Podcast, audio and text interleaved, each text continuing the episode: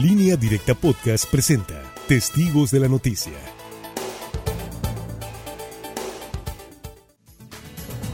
En la mesa de análisis de Testigos de la Noticia, saludo, ya platicábamos con ella, la doctora Tere Guerra. Doctora, ¿cómo está? Buenos días. Buenos días. A Javier Cabrera. Javier, ¿cómo estás? Buenos días. Muy buenos días al auditorio. Ya Francisco Arismendi. Francisco, ¿cómo estás? Buenos días. Buenos días, Sinaloa. Buenos días. Bueno, eh, estamos hablando de política. Mire usted, el Congreso de Sinaloa dejó de ser un restaurante. Ya no compran camionetas suburban ni autorizan viajes al extranjero a los diputados. Además, mantienen el mismo presupuesto del 2018 que asciende a los 305 millones de pesos, afirmó en conferencia de prensa el secretario general del Congreso, José Antonio Ríos Rojo. Dijo que han hecho un gasto racional del presupuesto con medidas de austeridad como la cancelación de desayunos en las reuniones de comisiones. Ahora los diputados deben alimentarse en su casa o hacerlo fuera, pero con costo a sus bolsillos.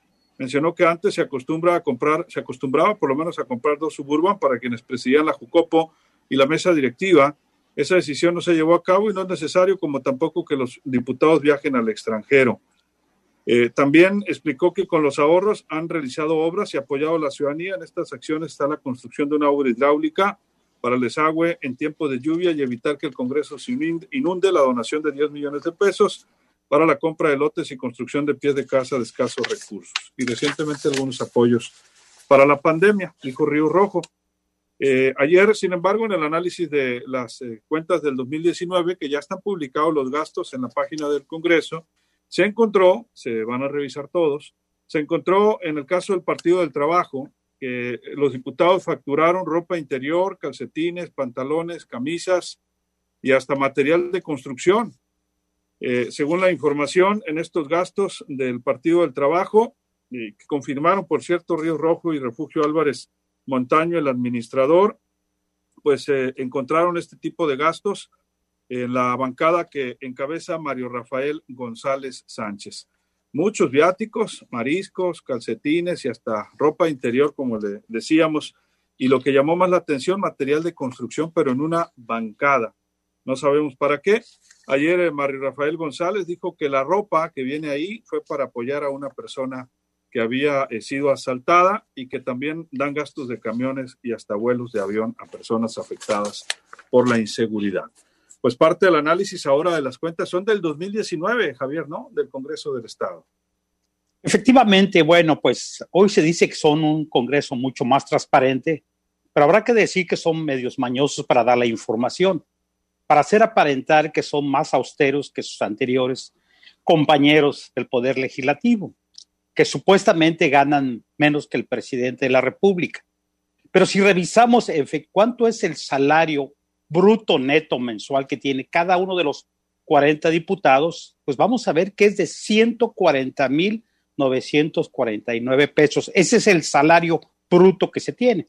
Claro que como todos los mexicanos, pues sería pues lamentable que no pagaran impuestos, pero es el salario bruto. Entonces no, no es cierto que ganan menos que el presidente. ¿Cuánto recibieron de aguinaldo el 2019 cada uno de los 40 diputados? 234.913 pesos con 33 centavos en bruto. Después vienen los, la reducción de los impuestos, sin embargo, ellos solamente manejan cuánto es el salario que, obtienen ya quitándole todos los impuestos. Esto no es cierto que ganan menos que el presidente de la República. Y habrá que decir que la fracción parlamentaria del PRI ha establecido que no hay tal transparencia en, esta administración legislativa, que faltan muchos, muchas eh, aclaraciones en cuanto al gasto y uno de las, eh, sobre todo en estas obras que se está haciendo porque se dice que son asignaciones directas a una empresa constructora cuya identidad todavía no se establece. Hay muchas dudas y hay parentesco de los dueños de esta empresa constructora con algunos de los diputados. Y este nuevo escándalo sobre el uso de los recursos públicos con compras personales no es nuevo. Ya en las pasadas legislaturas hemos escuchado este, estas mismas acciones sin que se establezca ningún tipo de sanciones. Vamos a ver si efectivamente una vez que haga toda la revisión de las cuentas públicas, la Auditoría Superior del Estado, a ver, vamos a ver si efectivamente son tan transparentes y se está dando un uso racional de cada uno de los recursos públicos, porque se dice que tienen ahorros. Sin embargo, estos ahorros los han usado. Entonces, la pregunta es, ¿cuáles ahorros? Se ahorra cuando no se gasta, pero se está usando para promoción de imágenes públicas de diputados y entre ellas están diciendo que Graciela está utilizando los recursos públicos, sobre todo cuando se hizo donativos, que tanto se publicitó, pues para cuestiones de labores personales. Bueno, pues este nuevo escándalo, pues que empaña a esta nueva cuatro transformación, entre ellos un partido que va en alianza con ellos. Doctora Guerra, su punto de vista. Yo creo que, que sí ha habido ahorros, o sea, obviamente, seguramente desde la sociedad se pueda pedir más, creo que no solamente en el Congreso del Estado, yo creo que incluso en el Congreso de la Unión, y eso lo podemos ver en tema de salarios. En relación a lo que gana la mayoría de los mexicanos, bueno, lo que gana todavía un diputado local o un diputado federal suena exorbitante. ¿Por qué? Porque la mayoría de los mexicanos, lamentablemente, los salarios son muy castigados. Sin embargo, sí ha habido recortes porque el, el derroche era mucho, realmente era mucho el derroche que se tenía y que se sigue teniendo, podemos decir, pero no en los niveles desproporcionados. Yo siento que sí ha habido ahorro en el Congreso del Estado. Creo que eh, es cierto, quizá no todo ha sido como debiera ser, porque efectivamente esto que se está documentando del PT en el sentido de gastos que están eh, saliendo y que argumenta el diputado Mario González que fue para apoyar a una persona. Bueno, pues eso no sabemos si realmente es así. Él dice que por eso está esa factura, pero eh, seguramente también hay tentaciones y eso yo creo que se ha documentado incluso y ha, salido a la luz en el caso de la fracción de Morena en, aquí en Sinaloa, como muchas veces los pleitos, los jaloneos que hay internos tienen que ver con temas de dineros, con manejo de dinero, porque es un tema de debilidad humana, más allá de México, en el mundo, ¿qué es lo que vemos? Llega alguien con todo un proyecto de transformación, llega al poder, una vez que estás donde repartes las tentaciones, ahí están. Significa entonces que la llegada de Morena, tanto al Congreso del Estado como al Congreso de la Unión, automáticamente es un cambio profundo, de fondo. No, sin embargo, yo veo en el tema salarios, ha habido que no es tanto como dicen y que a lo mejor, efectivamente, como estaba diciendo ahorita Javier Cabrera, bueno, tienen un salario, pero ¿cuánto ganaban antes? Estábamos hablando de más de 200 mil. Aún cuando ahorita son 140, pues son menos que lo que estaban ganando antes, igual a nivel federal. ¿Cuánto ganaba un senador? El salario de un senador andaba cerca de 400 mil. Entonces, mucha gente podrá decir, ah, bueno, pero sigue siendo mucho 120, 140, sí, comparado con la mayoría de la gente, sigue siendo mucho. ¿Significa esto que hay que quitar el dedo del renglón, de que el Congreso del Estado transparente y realmente la austeridad sea, sea efectiva? No, yo creo que hay que seguir poniendo el dedo en el renglón, pero exigiendo transparencia, exigiendo mayor austeridad y también vigilando, porque la única manera que podemos tener la seguridad de que la austeridad sea real y la transparencia sea real es que la ciudadanía exija. Yo insisto, si hay logros, quizá todavía insuficientes, pero ahorros sí ha habido. Francisco Arismendi, tu punto de vista. Pues no es que le quiera uno buscar hueso al colache, pero le buscan siempre la manera de meter doble facturación, etcétera, conseguirme una factura, qué sé yo, para hacerse de mulas Pedro. Eh, vean ustedes, en el Congreso no ganan lo que ganaban antes, pero oh cálculo tan exacto que hicieron al momento de fijarse el salario 400, 500 pesos abajo de, del compañero presidente, como dice el Noroñas, ¿no? Ah, ya eres del grupo. Se pega el compañero presidente. Pues, compañero presidente. Qué bárbaro el compañero presidente y riájale el Noroña. Bueno, con todo respeto. Este, con todo respeto, y si palo le, le, ha pegado, pero durísimo. Ay, el compañero presidente. Bueno, eh, habría que revisar más a fondo aparte del salario, ¿qué otros detallitos les dan? Porque ahora resulta que hasta les dan apoyos, pues para apoyar a gente que pues, no traía calzones, que la asaltaron, etcétera, etcétera, etcétera. Habría que investigar por qué guardan bajo llave, ¿no? ¿Cuál es la constructora que ha estado operando a partir de que ellos llegaron a la legislatura? Y revisar que no sea una constructora eh, de esas que de repente acaparan obras y van cambiando de razón social para beneficiarse habría que revisar también si al interior del Congreso del Estado es cierto o falso, lo cual es muy difícil, ¿no? De que dan de alta asesores, pero los asesores nada más le dan una pichicata, ¿no? Este, eh, una bicoca, como suele decir López Obrador, y la lana se la van quedando algunos diputados. Hay excepciones, claro que sí, pero todavía no hay la suficiente transparencia, ¿no? Eh, sobre cómo se maneja el recurso, porque todo indica que como en todas las legislaturas, no nomás en esta, hay diputadas y diputados de primera, de segunda, de tercera, y que el trato no es parejo. Ah, y trate cualquier diputado de meterse a revisar eh, con lupa cómo está el manejo este, real de, las finanzas al interior del Congreso del Estado, y creo que topa mm, con pared.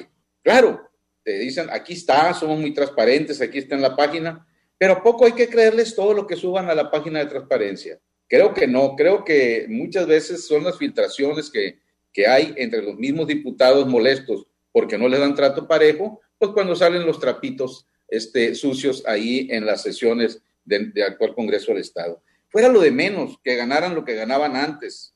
O sea, yo siempre he sido enemigo de esas situaciones. El problema es qué resultados, qué rentabilidad le dan al pueblo de Sinaloa de legislatura en legislatura. Es cuanto de momento eh, camarada, compañero Luis Alberto. Compañero. Bueno, pues no me digas compañero porque voy a esperar después el, garrotazo como Noroña con su compañero presidente. usted sabe que no, señor director. Estamos amigos mejor. Amigos y aparte su servidor no corretea aviones, señor director. y en viernes menos, ¿verdad? Y en viernes menos. Nos, ponemos Capaz que sales como Noroña, que quiere ser candidato en el 2024. Sí compañero Arismendi. Compañero Arismendi.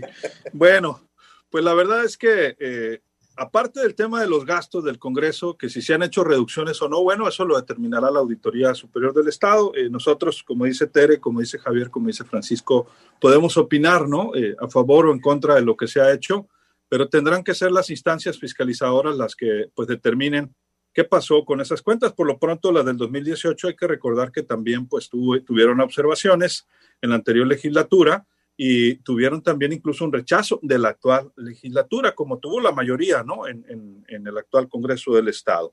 Eso lo habrá determinar la Auditoría Superior del Estado. Pero aparte del tema de lo costoso que es el Congreso del Estado, eh, ¿cuánto decían, Javier? ¿300 millones de pesos al año? ¿De qué? ¿verdad? del presupuesto. presupuesto, sí, un poquito más. Sí, sí. Aparte de, de, todo eso, 305 millones de pesos. El tema es lo redituable que es para los sinaloenses el Congreso del Estado. ¿Qué tan redituable es la operación del Congreso trabajando muy pocos días al año, muy, pero muy pocos el rendimiento, esta y las anteriores legislaturas, y sacando adelante iniciativas que yo, que yo cuestionaría si realmente son en beneficio del grueso de la, de la sociedad, sin denostar algunas que han sido favorables. Javier. Sí, sin duda. Yo creo que los cuestionamientos que se le han hecho a este y a las anteriores legislaturas es el escaso trabajo que se tiene. Y bueno, pues hoy habrá que entender que esto se ha complicado mucho más con el tema de la pandemia. Incluso varios miembros del Poder Legislativo se han visto pues contaminados con el COVID-19. Por fortuna, la mayoría de ellos han salido adelante, pero sin embargo, esto que se quiere presumir de la transparencia habrá que ver y recordar el escándalo que hubo cuando intentaron quitar de la diligencia a Graciela Domínguez, los mismos de Morena. ¿Cuál fue el argumento? Pues la poca claridad que había en el manejo de los recursos públicos, sobre todo las asignaciones que se le dan a cada uno de los diputados. ¿Y cuál fue el logro que, cómo logró Graciela? Pues evitar que se dividiera aún más Morena de lo que está. Pues aprobando que les dieran 12 mil pesos adicionales que les habían quitado para gastos de alimentación. Habrá que decir también que cada líder de, las fracciones parlamentarias tiene un bono adicional a su salario. La presidenta de la Junta de Coordinación Política tiene otro bono adicional. Entonces, esto de austeridad, pues, habrá que ver cuál, es el término de austeridad. Y en el término del ahorro, yo sí no comparto la idea con la doctora Tere Guerra, ahorro quiere decir algo que no gastas algo que, que, lo tienes, que se entiende que si hubo ahorro tendrían que regresar a la Secretaría de Hacienda porque todavía es del Estado y porque no lo usaron. Sin embargo, lo han estado usando sobre todo en obra, en esta obra que se dice hidráulica, que efectivamente es muy necesaria, porque sí se requiere, porque sí se inunda, incluso los riesgos son mucho mayor. Sin embargo, lo que se han cuestionado entre ellos mismos de las fracciones parlamentarias es la constructora, quién es el dueño de la constructora, por qué ha sido asignaciones directas, cuántos son los montos que se han dado, y la duda es si no es pariente en los dueños de esta constructora de algunos diputados. Ya hemos visto los escándalos los trapitos al sol que se han sacado incluso entre ellos mismos.